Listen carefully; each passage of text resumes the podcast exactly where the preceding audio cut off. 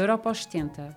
Hoje uma conversa sobre política externa com Raquel Vaz Pinto, investigadora e professora universitária, e Madalena Meyer Rezende, professora universitária. Bem-vindos a mais um programa Europa aos 70, um podcast da Comissão Europeia em Portugal. E hoje temos duas convidadas, Raquel Vaz Pinto, Madalena Meyer Rezende. Muito bem-vindas e obrigado por terem aceitado este convite.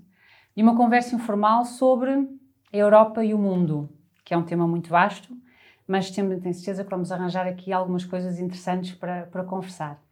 Mas antes disso, gostava de vos apresentar. A Raquel Vaz Pinto é investigadora do IPRI, faz muitas outras coisas. É verdade. É conhecida por muitas outras coisas e, sobretudo, porque também escreve livros, dos quais eu acho que escreve livros sobre a China, sobre os Estados Unidos, sobre coisas muito sérias e sobre coisas também igualmente sérias, como Para Lá do Relevado, que é o meu favorito, porque de facto não se encontram muitas mulheres que gostem tanto de futebol e que, e que levem então a, a sério a, a, questão do futebol. Que e, o, e o futebol é sem dúvida uma das melhores exportações da Europa para o mundo.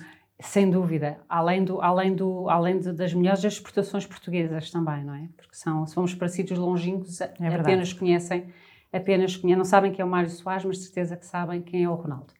E, e a, a Madalena também tem, é, é, participa cotidianamente, ou todas as semanas, no Café Europa do Observador. Uh, está neste momento a colaborar com a Embaixada Portuguesa em Berlim, preparar não só a presidência, operacionalizar a presidência alemã e em preparação da portuguesa, portanto, e dos quais a presidência portuguesa, os temas internacionais, nomeadamente uh, o, o grande summit não é, da Europa, Europa-Índia, vai, vai ter lugar e já falaremos daqui, daqui a um bocadinho. Mas para, antes de começar a falar de coisas muito sérias, uhum. gostava de fazer convosco uma cascata de ideias. Portanto, eu vou-vos dar uma palavra, duas para cada uma alternadamente, são as regras do jogo, muito fácil. Uhum. E dou-vos uma palavra e vocês dizem aquilo, mas a primeira coisa que vos vier à cabeça. Ok? Ok. Facílimo, Raquel. Futebol. Futebol. Europa. uh, Madalena. Berlim. Liberdade. Raquel, outra fácil. China. Ditadura. Madalena, ONU. Mundo. Muito bem, vamos então começar a nossa conversa. Exatamente por falarmos do mundo e da Europa no mundo. O que é que vocês já. E não poderíamos deixar de falar, estamos em tempos, infelizmente, de pandemia, um, e não poderíamos deixar de falar da reação da União Europeia e da Europa em geral, à pandemia, eh, que sendo de escala global, eh, tem sido muito diferente noutros países com opções diferentes. Eu gostaria de, de saber o que é que suscita eh, a cada uma de vós, em que é que se distingue, se se distingue a resposta europeia a esta pandemia face a outras respostas de grandes blocos, como os Estados Unidos, a China ou até o Brasil. Madalena. Começo eu. Sim, eu acho que a primeira coisa que me vem à cabeça de distinguir a Europa do resto do mundo é, de facto, uh, por um lado, uh, o papel que os Estados europeus tiveram, uh, não só a gerir a pandemia e a gerir os, lockdowns e tudo isso, que foi, que foi bastante bem sucedido, podemos dizer, talvez não com a, com a mesma eficácia que, os, que, que, que no, enfim, na China e, e países que estão mais habituados a lidar com, com pandemias deste género. Um, e depois também com a resposta social, ou seja, de facto, os Estados europeus têm tido, e espero que continuem a ter, e estamos, eh, enfim, nesse processo, a ter um papel de apoio social uh, às sociedades uh, que estão, enfim, perante uma crise económica sem precedentes do, no pós-guerra. Isso, para mim, é a grande distinção da Europa. Uhum. Ah, sem dúvida. Eu acho que esta esta pandemia uh, que nos tocou, como tocou a todos, uh, acho que nos, nos, fez valorizar esse elemento uh, do estado de providência, do welfare state, mas, sobretudo, a nossa grande preocupação, que é de salvaguardar a vida humana, ou seja, dos cidadãos de cada país, depois com táticas diferentes e certamente impactos diferentes, ou seja, a sociedade italiana teve aqui um, um embate extremamente duro com esta pandemia, mas eu acho que a nossa, se quiser, eu acho que no fim de tudo isto há de facto um, um modo de vida e um modo de estar europeu que é diferente dos Estados Unidos, por exemplo, ou do Brasil, ou certamente de Estados uh, ditatoriais como, como a China, mas e esse modo de vida vale a pena salvaguardar, independentemente depois de cada Estado-membro, que tem obviamente a sua política pública em matéria de saúde, uh, eu acho que nos trouxe esse, esse elemento de apoio, de salvaguarda. Isso é, é fundamental a tal solidariedade que nós, durante tanto tempo, uh, beneficiámos em relação à Europa, mas que se calhar nunca pensámos nela de uma forma tão viva. E esta pandemia, eu acho que tem uh, esse, esse elemento de nos chamar a atenção para, no mundo de hoje globalizado, uh, nós, nós não, não estamos sozinhos para o bem e para o mal. Portanto, eu acho que esse para mim foi o aspecto mais relevante. E, e, e, nós vimos também que a reação, isto já estou a ser um bocadinho tendenciosa, mas a reação, por exemplo, nos Estados Unidos, uh, estou a falar dos, dos, Estados, dos governadores, face ao poder federal, e, e, na, e, na, na, portanto, e aqui no. Criticou-se muito na União Europeia o facto de no início não haver grande coordenação, os Estados-membros estarem um bocadinho a fechar as fronteiras uhum. à sua, à sua, conforme as suas necessidades, a tomar as medidas que achavam necessidades sem grande coordenação. O facto é que quando olhamos para os Estados Unidos, também vimos que, afinal, num Estado federado, isto acabou por ter eh, reações, os Estados acabaram por reagir de forma diferente e com prioridades diferentes. E a minha pergunta é: acham que se estivéssemos num grau de integração diferente da União Europeia, eh, as coisas poderiam ter sido diferentes também elas, a resposta poderia ter sido mais coordenada, ou independentemente de, por exemplo, estarmos num Estado federado ou numa, numa entidade supranacional como a União Europeia, uhum. a resposta é necessariamente regional, localizada, porque a saúde são as pessoas e quem mais está próximo das pessoas são as administrações regionais e nacionais. Bom, eu acho, em primeiro lugar, que eh, o facto do Presidente Trump ter, se ter demitido, de certa maneira, foi a razão pela qual houve, de facto, estas respostas fragmentadas e, infelizmente, aparentemente não bem-sucedidas. E mesmo assim, na Europa, apesar da falta de, enfim, de, de não haver um, uma entidade mais uh, federal em termos de, de, saúde pública, os Estados, por imitação uns aos outros, acabaram por fazer mais ou menos as mesmas coisas, não é? Agora, obviamente que depois desta pandemia já estamos a ver a União Europeia a tentar ganhar instrumentos e capacidade para conseguir, uh, noutra situação semelhante, ter um papel logo ao princípio mais eficaz na coordenação uh, das respostas dos Estados. Não, sem dúvida. Eu acho que os Estados Unidos, aquilo que marca, eh, eu acho que nós, nós aliás, já falámos bastante sobre isto, mas para mim é, é, é, teria sido um daqueles momentos em que acho que todos estaríamos à espera de ter o anúncio uh, de um presidente dos Estados Unidos a convocar todos aqueles fantásticos cérebros, brains que existem em todas aquelas universidades ótimas com recursos especiais dos Estados Unidos, fazer uma task force uh, e, e, no fundo, descobrir uma vacina e dá-la ao mundo. Isso é que eu esperaria de ver uh, a partir de Washington. Nada disso aconteceu, pelo contrário, é, é a ausência, a admissão dessa liderança. E, portanto, em relação à Europa, eu acho que é também aqui entramos no campo das percepções. Porque nós sabemos que a saúde não é necessariamente um domínio europeu, ah, agora tem estas implicações até estratégicas, não é? Mas, uh, mas eu acho que essa articulação uh, foi, não diria tardia, mas teve certamente do ponto de vista da comunicação uma percepção diferente no momento inicial e que depois se foi compondo uh, e que se foi articulando também, acho que é preciso dizê-lo, com o excelente exemplo que Angela Merkel deu ao dar a tónica, ao dar o tom e a Alemanha continua a ser a Alemanha num país, um país determinante nesta máquina europeia e, portanto, eu acho que aqui, se calhar, podíamos resumir dizendo uh, pior do que a ausência, uh, acho que é muito pior ter uma, alguma dificuldade de liderança do que ter uma má liderança ou uma total ausência de liderança, que é aquilo que, infelizmente, hoje afeta os Estados Unidos e, sobretudo, os americanos, os norte-americanos. E, essa, e essa falta de liderança que mencionam é uma oportunidade também ela no mundo, não é? porque uhum. os Estados Unidos têm-se vindo a retirar uh, de forma mais seletiva, mas uh, da, da, da, cena multilateral, um, e isso será uma oportunidade para a União Europeia, e se é uma oportunidade para a União Europeia, estamos a agarrá-lo?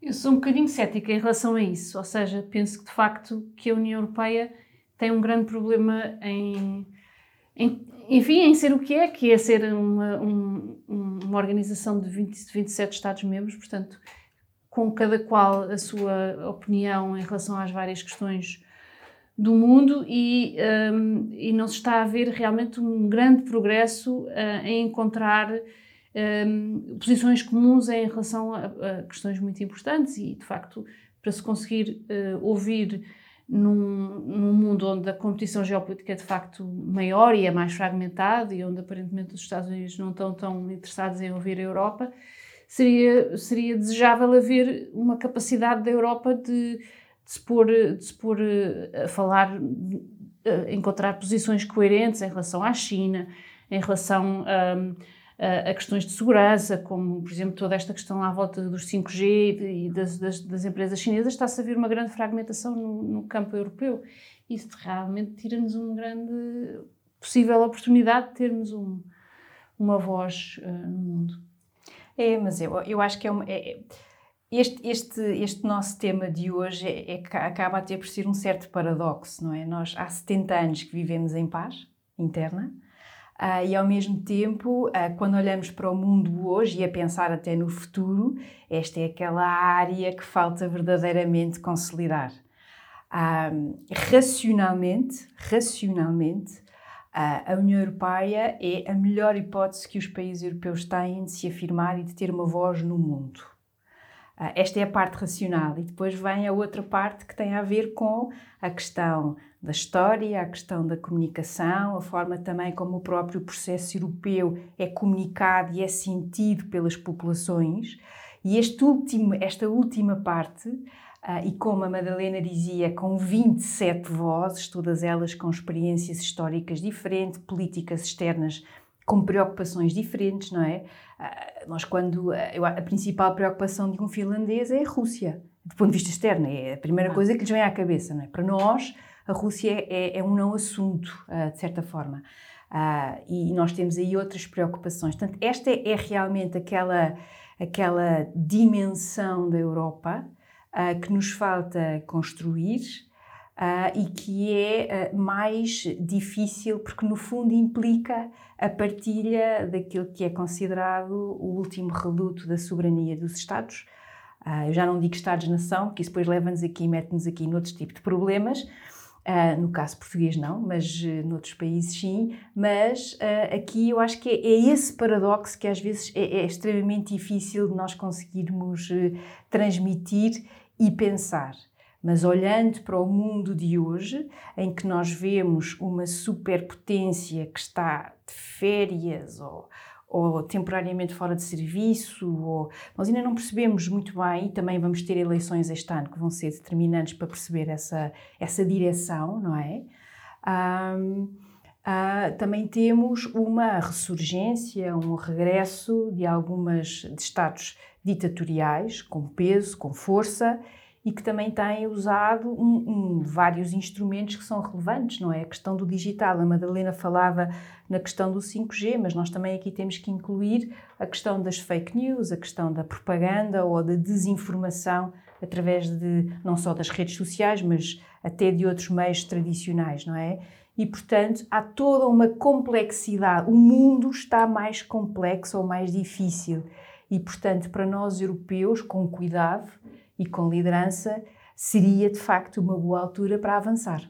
Mas temos aqui agora, acham que, nomeadamente, estas, esta última, estas últimas prioridades que foram colocadas em matéria de comércio externo, em matéria de relações uh, com a China, considerando um parceiro estratégico, um, se acham que há uma viragem em termos de posicionamento da União Europeia relativamente, mesmo em matéria de comércio externo, porque é sempre difícil conciliar os interesses, nomeadamente numa área, Raquel, em que tu és bastante, tens escrito bastante sobre o assunto, a questão dos direitos humanos e da China, ah, como em relação a qualquer outro país, falamos também uhum. da Rússia e outros, conciliar o pragmatismo da necessidade de manter relações e de promover o investimento europeu nesses países e a necessidade de manter uma agenda de, de manter a agenda do, dos direitos humanos na mesa na mesa internacional e nas negociações com esses países.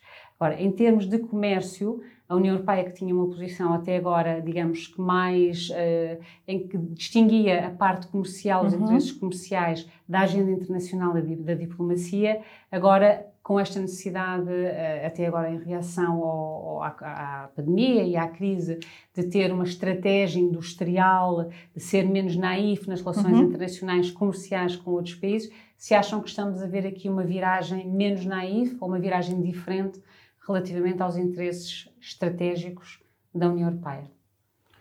Eu, quer dizer, eh, Pô, sim, sim, eu acho que hum, eu tenho visto alguma inconsistência, ou seja, por um lado, uh, de facto, a União Europeia mudou uh, os termos ou adicionou alguns termos em relação à China, não é só uh, um, parceiro estratégico, é também um, um rival sistémico, e portanto começou-se a ver essa viragem. Agora, depois, quando se vai na prática,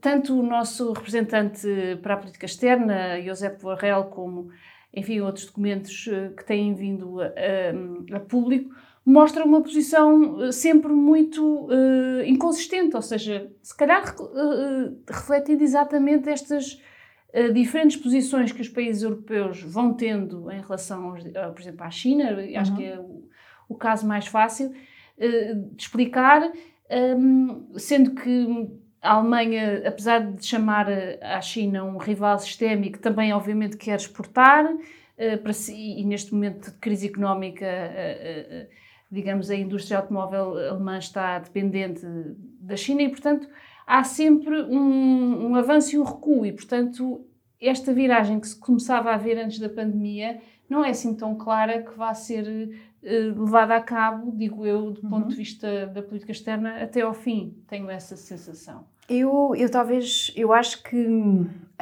essa mudança, a tónica, ela já, ela já, já tinha acontecido antes da, da pandemia. Mas eu acho que a pandemia acelerou alguns elementos, ou seja, a forma como olhávamos para a China era o todo e agora somos capazes de distinguir aspectos que são obviamente relevantes, mas não são apenas relevantes para a Europa, também são relevantes para a China. Um, e há outros nos quais temos assistido a, a uma menor ingenuidade, não é? Um, eu acho que aqui o teste, ou o grande teste daquilo que está a acontecer é, sem dúvida, a questão do 5G. Pela oportunidade estratégica, pelo facto de estarmos a falar de uma coluna vertebral das nossas sociedades agora e no futuro, e, portanto, aí eu acho que há claramente uma. Ah, eu acho que há essa vontade e acho que há uma maior independência, que ela não será de todo fácil de pôr em prática. Aliás, a sociedade alemã aqui é, é, tem os dois lados, não é? Tem o lado mais ligado às questões de segurança, que está extremamente preocupado, mas depois tem um lado económico que, está preocupado em não exportar. Ah, portanto, não, não é fácil, mas eu acho que há claramente sinais.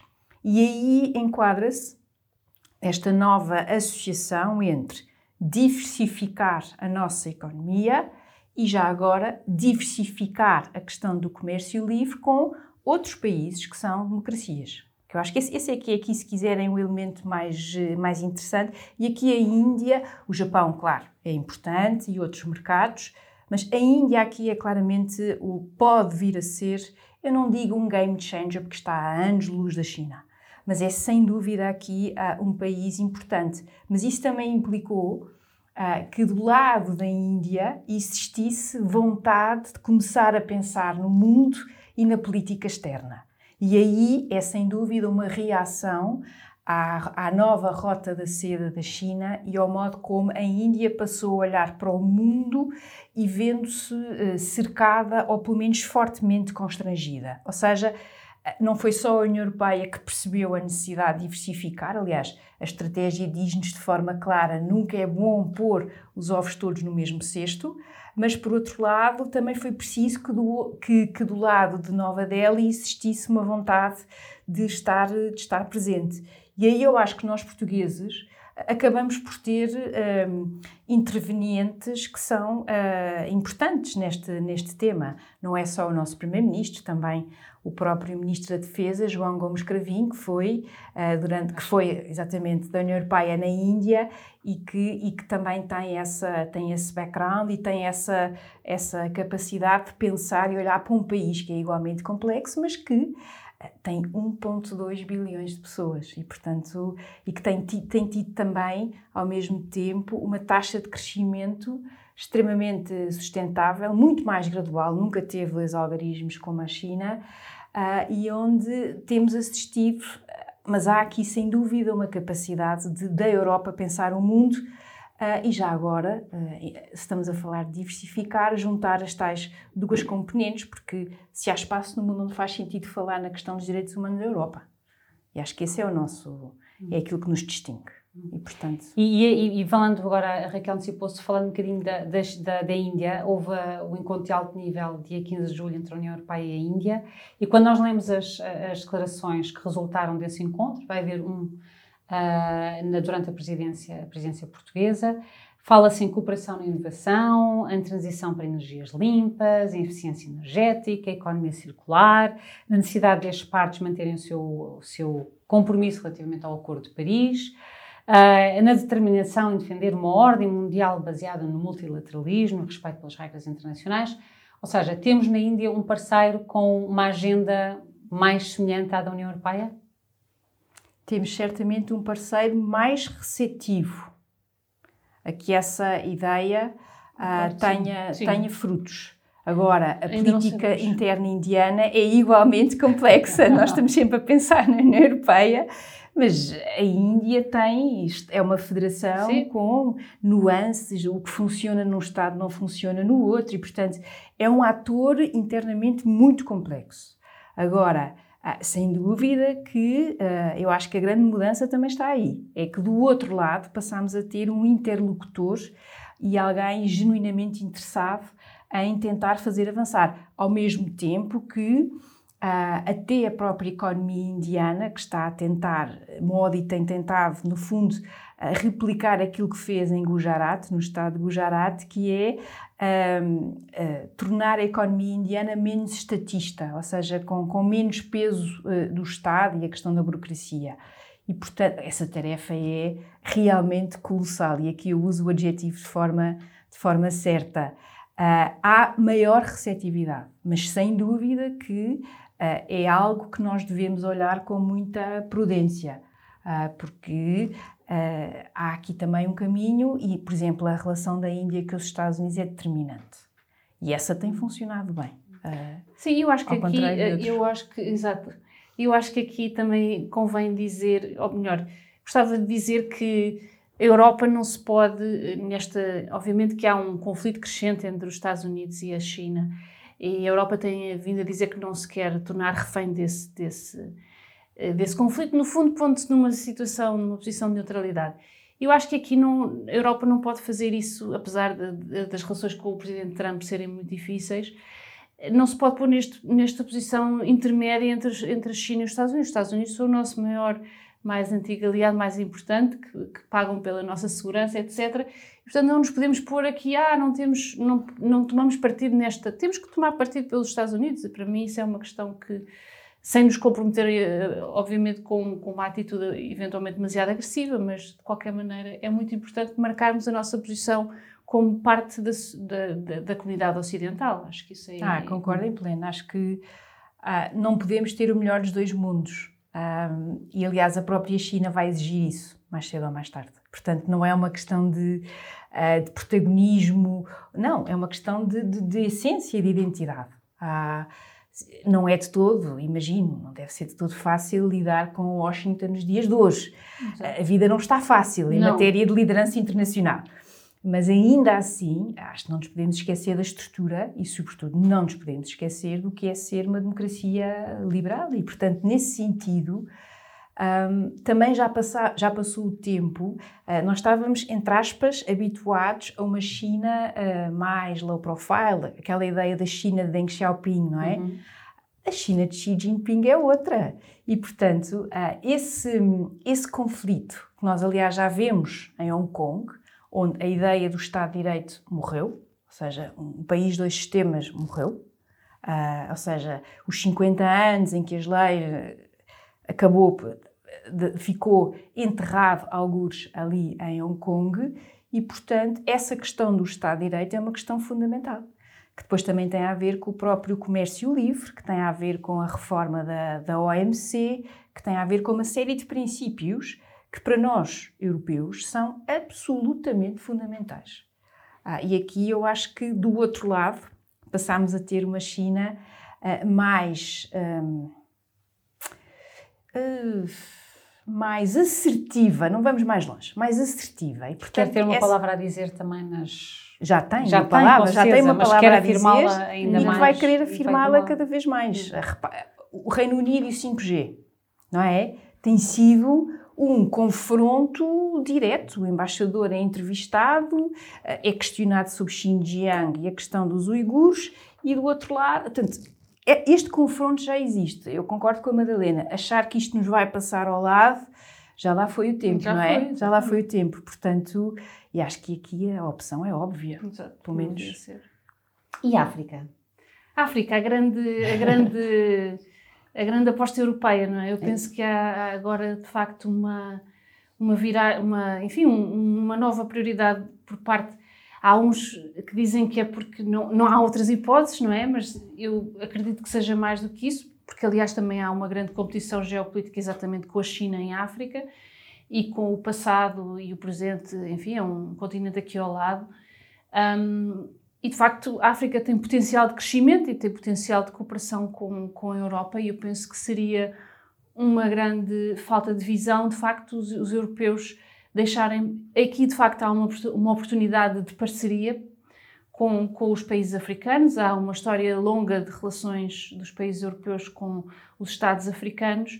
Uh, e para Portugal, obviamente, como, enfim, fomos nós que lançámos a primeira cimeira UE África, eventualmente haverá outra, tanto poderá ser em, ainda na presidência alemã como na nossa, mas de facto, para nós e para a Europa, acho que é uma oportunidade sem dúvida, ou, ou enfim, uma perspectiva sem dúvida que tem, tem que ser agarrada uh, nos próximos meses para que consigamos ter uma, de facto, uma, uma parceria estruturada com, com os países africanos.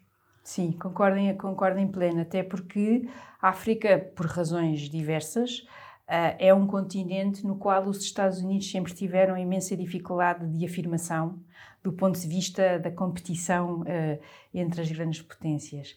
E aí, mais uma vez, uh, o país que hoje é absolutamente crucial é a China, não é? E, portanto, aí, mais uma vez, eu acho que é. e acho que aqui a tónica que tem sido colocada pela União Europeia está. Eu acho que é, é muito interessante que é não pensar na vertente da cooperação, mas entender a África e a União Africana como um protagonista, como um ator em si mesmo.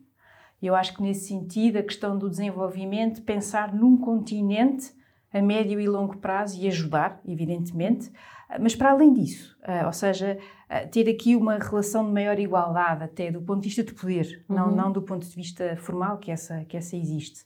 E eu acho que esse é, sem dúvida, um campo no qual uh, os europeus uh, têm maior, têm uma relação mais, uh, também ela própria às vezes difícil complicada, e complicada pela própria história, mas é sem dúvida uma, uma oportunidade para uma população que jovem, que, que está a crescer. Muito dinâmica. Muito dinâmica, muito mais dinâmica do que nós possamos pensar. Exato, não é? Exato, muito mais urbana também. Muito mais urbana. E onde, de facto, as, as novas tecnologias de informação têm permitido dar saltos grandes em termos de desenvolvimento e de, e de enfim, de modernização. Isso, obviamente, é uma coisa que não pode passar despercebida aos europeus. Claro. Mas mais uma vez temos que ter, eles têm que ser uh, receptores, é? receptivos, eles têm que estar interessados também nessa parceria. A União Africana aí vai ter um papel muito vai, importante sem dúvida. na dinamização do, do processo. Uh, agora, fazendo uma, uma, pergunta, passando agora para, para os vossos desejos, estamos em época de, de aniversário uh, e, e gostaria de saber se tivessem a possibilidade de encontrar a Presidente da Comissão Europeia. se estivessem no elevador, fechadas no elevador com ela, durante máscara, uns minutos, claro. de, de máscara, máscara com certeza. Muito bem. Uh, o que é que acham, o que é que gostariam de, de lhe pedir? Ou o que é que, que, é que gostariam de, ou de fazer como proposta? Alguma coisa que vocês gostassem mesmo que a União Europeia fizesse e fosse ali uma oportunidade para dizer à Ursula von der Leyen? Sim, eu, eu por acaso acho que gostava de lhe dizer que esta ideia da Europa geopolítica é uma boa ideia, uh, mas em, que, há, em que, que, há, enfim, nós já falámos aqui várias vezes da questão do 5G, mas eu acho que vamos, vou insistir mais uma vez, Muito bem. Correndo, correndo o risco de ser chata. Uh, mas de facto fez-me um bocado a impressão que a Europa não tiver, não, não, a Europa não esteja a criar uma, um, uma, um tal campeão uh, nesta área e não tenha usado as duas, duas das companhias mais importantes e mais avançadas, que é a Ericsson e a Nokia, e criar de facto um competidor para a Huawei e investir nisso uh, e, e, tornar isso uma estratégia europeia. Acho que isso era o maior statement que a Europa de facto se está a tornar uma Europa geopolítica e que, e que a Europa está a usar os, todos os instrumentos que tem à sua, à sua disposição para de facto se tornar uma líder e, e, e manter em termos uh, securitários também a Europa uh, protegida, enfim, da eventual uh, da eventual intermissão chinesa e, e era russa, essa e, russa, e mais umas coisas. Portanto, isso era o que eu era criar-se um campeão europeu nesta área. Pronto, isto vai parecer combinado, mas a Madalena acabou a roubar a minha ideia.